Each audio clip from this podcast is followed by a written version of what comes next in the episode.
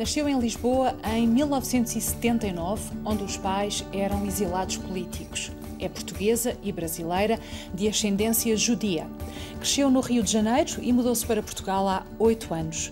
Vive com um português, tem dois filhos que são portugueses e brasileiros, mesmo que Esther, de dois anos e meio, nunca tenha ido ao Brasil. À conta do sotaque carioca, é tida como imigrante e vítima de xenofobia. Se não estás bem, vai para a tua terra, é um insulto que não lhe é estranho. Tatiana Salem Levi é escritora, doutorada em literatura pela PUC Rio, investigadora da Universidade Nova de Lisboa. O seu último livro, Vista Chinesa, foi lançado há semanas no Brasil e está a ser um fenómeno. Trata um caso de violação vivida por uma amiga. A violência sobre as mulheres e o corpo são núcleos da sua escrita. Olá, Tatiana. Bem-vinda.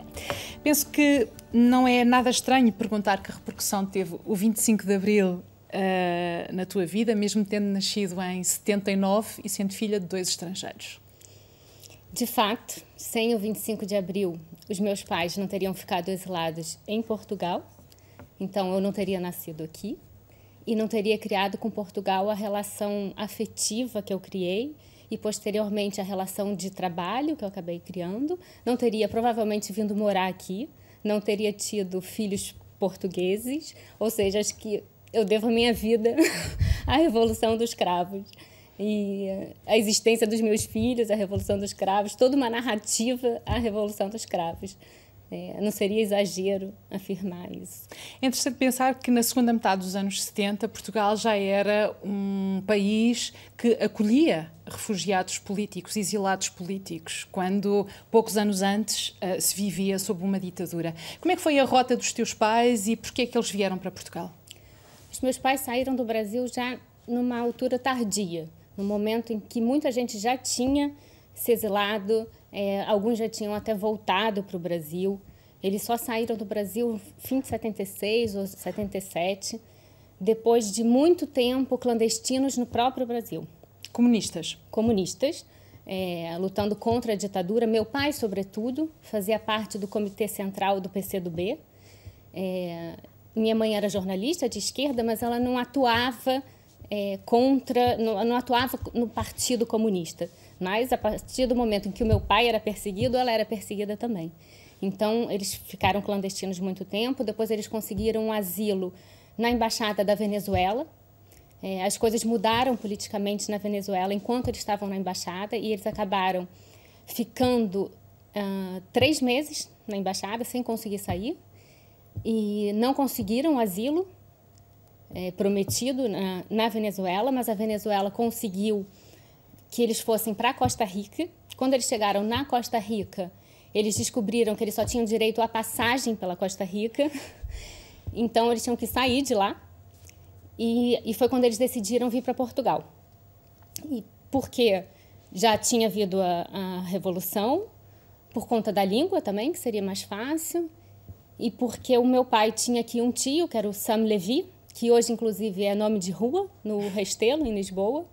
Então, ele os recebeu, era mais fácil, e vieram para cá, onde Onde tu nasceste Onde em 79. uh, eh, no teu primeiro livro, A Chave de Casa, uh, que tem uma inspiração uh, autobiográfica, podemos ler isto, isto.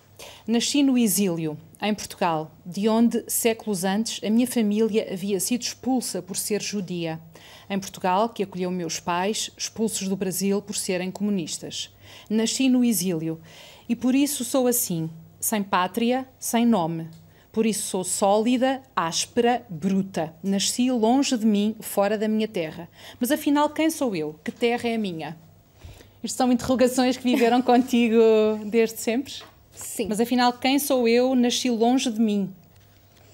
Acho que desde sempre mesmo, é, desde a minha infância.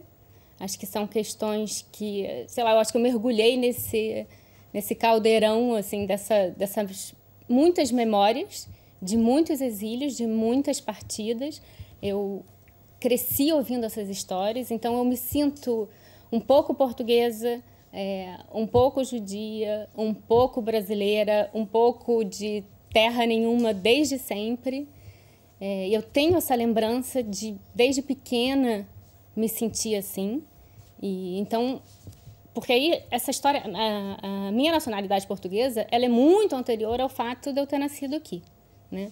É, ela vem do fato de eu ser judia portuguesa, sefaradi, que a minha família foi expulsa daqui na Inquisição, foi para a Holanda, da Holanda para a Turquia, da Turquia uh, para o Brasil e do Brasil eu acabei nascendo aqui de novo. Então era impossível isso não virar uma narrativa para mim.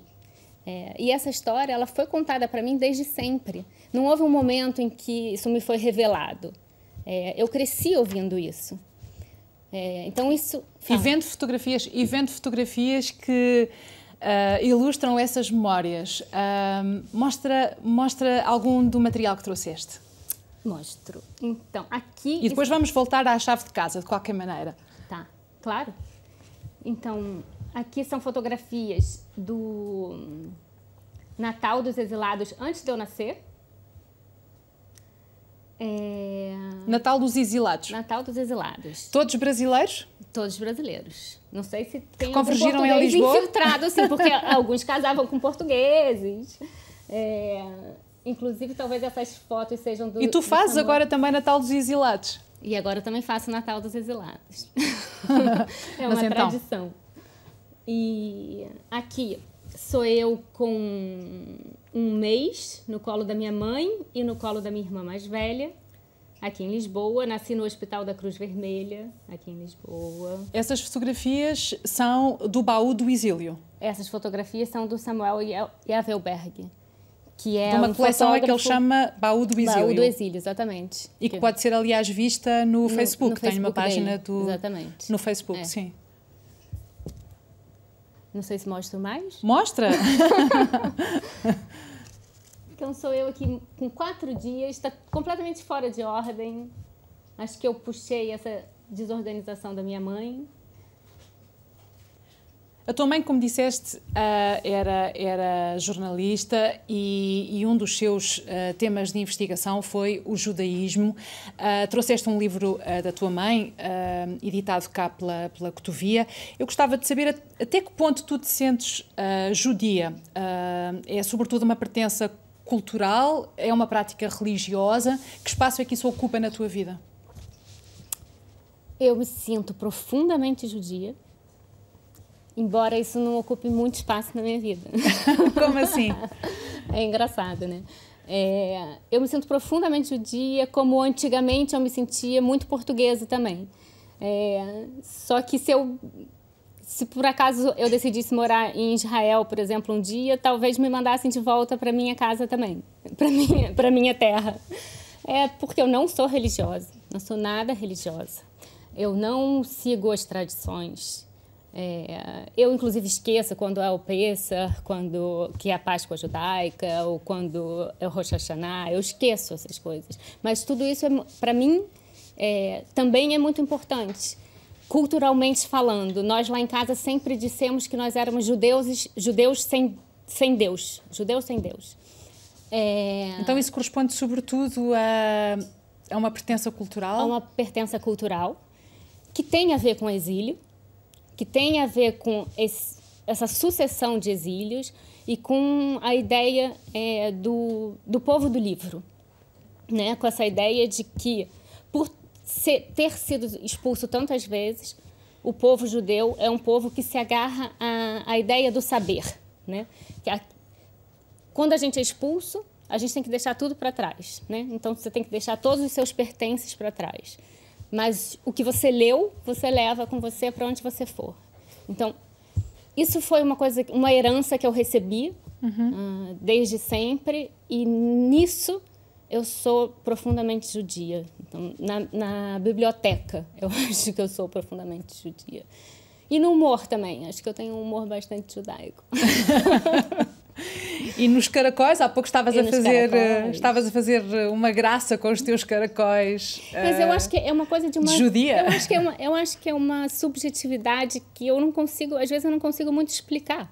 É uma coisa é, emotiva, é uma coisa que é, toca aqui dentro para mim, que eu acho que tem a ver com uma ancestralidade. que tem a ver com algo que é muito anterior a mim e que, que chega até mim de alguma forma que eu não sei muito explicar.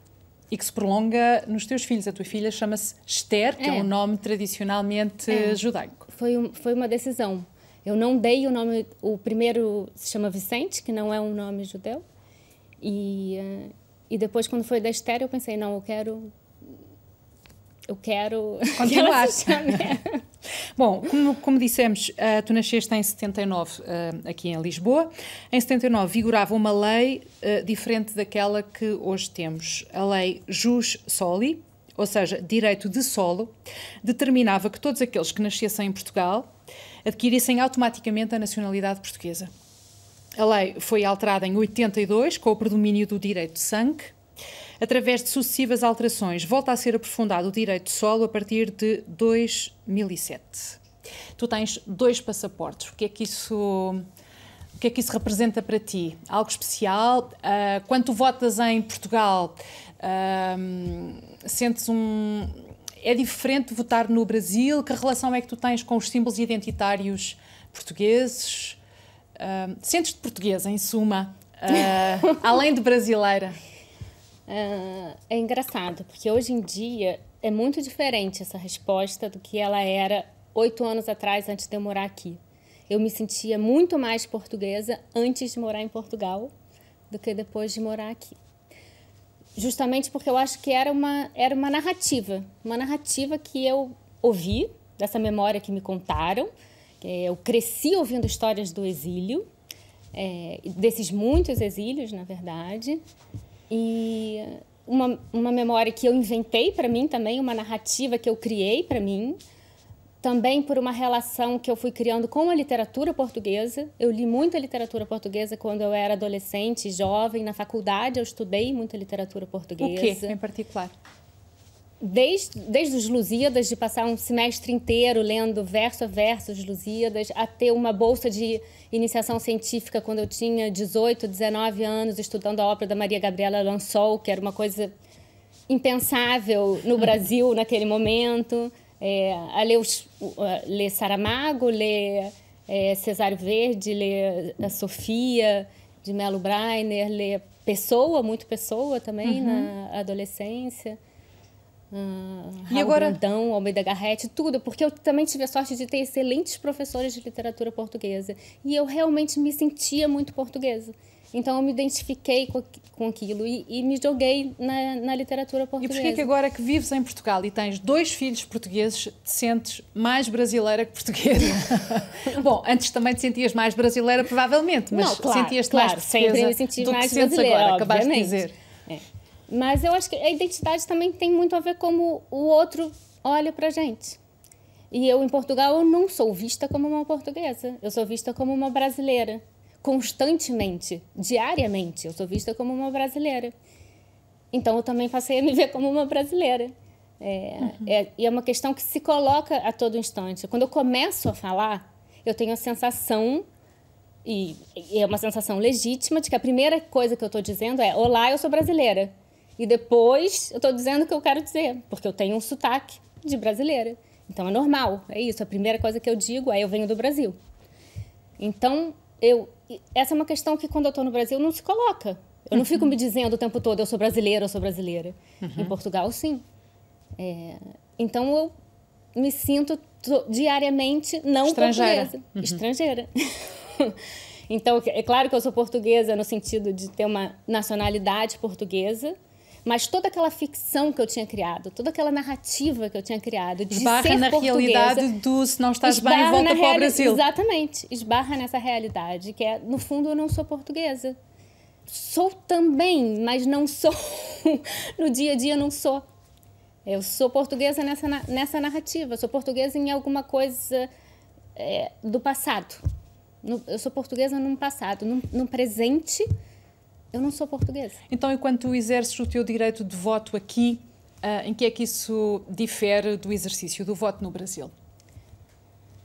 É... Olha, no atual momento, para mim, assim, é, é muito mais importante votar no Brasil, né?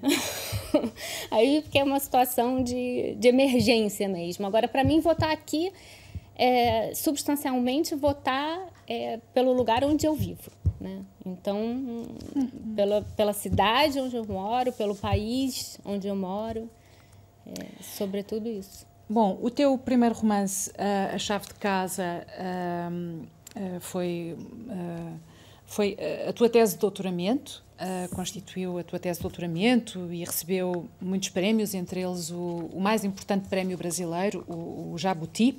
Gostava de ler só três linhas. Conto crio essa história dos meus antepassados, essa história das imigrações e suas perdas, essa história da chave de casa, da esperança de retornar ao lugar de onde eles saíram. E agora, o teu livro mais recente chama-se Vista Chinesa e acabou de chegar do, do Brasil, não é? Portanto, tem, uh, enquanto matéria, papel, uh, poucos dias uh, contigo. o Vista Chinesa toca numa ferida imensa, que é a violência sobre mulheres. As palavras usadas para este livro são necessário, urgente, forte, intenso, político. No Brasil, uma mulher é violada cada oito minutos, segundo o Fórum Brasileiro de Segurança Pública. É uma contabilidade macabra, mas enquanto estamos aqui a conversar no programa, três mulheres foram vítimas de violação, estupro, que é a palavra usada no Brasil, e há um dado adicional no teu romance, é que esta violação tem uma identidade e tem um rosto, que é a tua amiga Joana que é que isto tem sido, este terremoto? Porquê é que tu escreveste este livro? e o que é que tem sido viver agora? O livro esteve para sair há, há um ano, mas por causa da pandemia ficou adiado, tem poucas semanas. E, e está a provocar, de facto, esta convulsão, porque hum, finalmente alguém fala uh, e dá a cara sobre este tema tremendo. Uhum.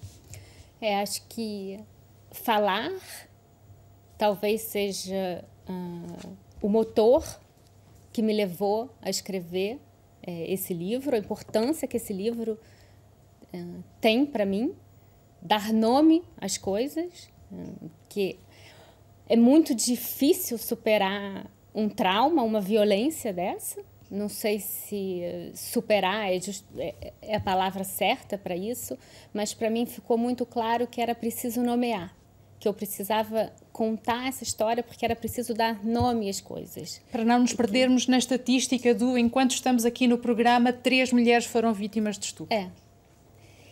E, e para não nos perdermos também é, nessa, nessa ideia de na ideia do silêncio, de que a gente pode simplesmente é, que o melhor é não contar, de que o melhor é a gente esconder essa história, porque é uma história muito íntima, porque é uma violência que está muito associada à intimidade, então a gente não conta por ela ser muito íntima.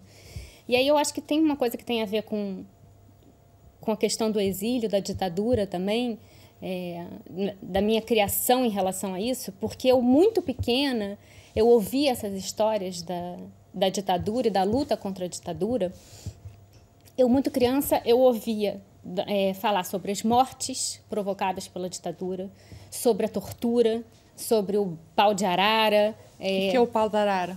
O pau de arara era onde as pessoas ficavam presas, penduradas, para serem torturadas hum, uhum. durante a ditadura. Choque elétrico. Nada disso foi escondido de mim quando eu era criança. Eu cresci muito pequena, muito pequena já ouvia sobre isso. Eu sabia quem eram os amigos dos meus pais que tinham sido torturados, quem não tinha sido torturado.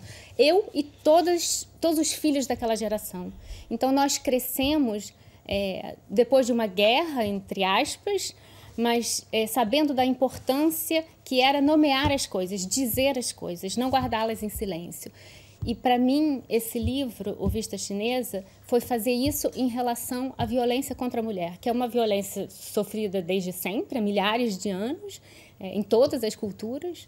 É, e o que eu quis fazer foi isso: foi, é, é preciso contar essa história da Joana, que é a história de muitas mulheres e que é a história de todas nós mulheres de alguma forma, mesmo de nós mulheres que não fomos violentadas, mas que carregamos tantas uh, violentações é, dentro de nós. Uh, o livro vai sair em, em, Portugal daqui, daqui a, a, uns meses, o Vista Chinesa.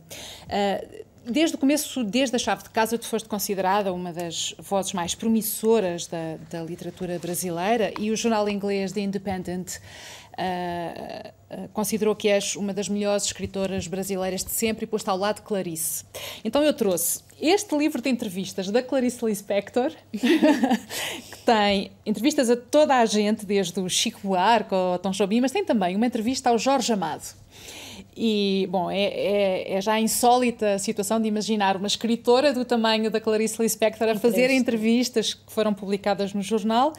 E a Clarice pergunta assim ao Jorge Amado: quando você está escrevendo, espera pela inspiração ou trabalha com disciplina, tantas e tantas horas por dia? E o Jorge Amado responde: Inspiração. Inspiração para mim é a ideia, é o amadurecimento interior. Eu prefiro a palavra vocação. Você nasce ou não para escrever e acabou. O trabalho só não basta, mas o trabalho é essencial, fundamental e deve ser disciplinado. Então, tu nasceste para escrever, para ser escritora? é, em algum momento eu decidi que sim.